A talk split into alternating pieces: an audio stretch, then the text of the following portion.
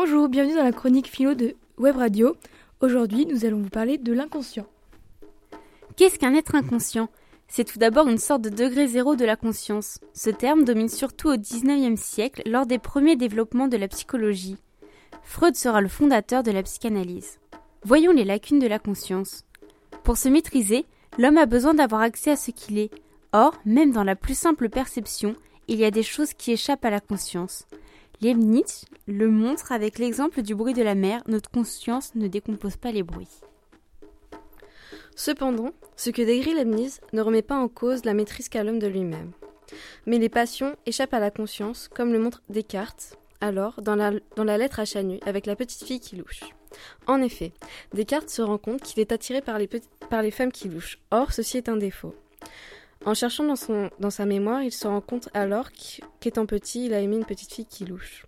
Euh, inconsciemment, ce défaut va alors partir et va se rendre compte qu'il n'est plus attiré par les femmes qui louchent. Freud est un psychanalyste dont le but était de guérir, de guérir les maladies mentales. Selon lui, l'esprit est constitué de la conscience et de l'inconscient. L'inconscient se manifeste par les actes manqués, comme les lapsus, la casse ou la perte d'objets, ou encore les rêves, les rêves. Ce sont des actes manqués du point de vue de la conscience, mais réussis pour l'inconscient. Freud définit donc une topie qui est composée de trois éléments, le ça, le moi et le surmoi. Le ça est le lieu des pulsions animales, c'est-à-dire de l'agressivité et de la vie sexuelle. Le surmoi, lui, constitue le lieu des interdictions sociales et parentales. Enfin, le moi est le lieu du compromis entre le ça et le surmoi.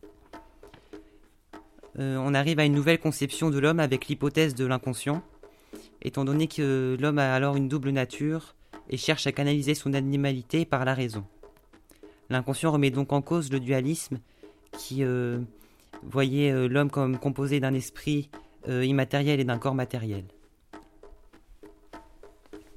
C'était Aline, Coralie, Frédéric et Océane pour Web Margot.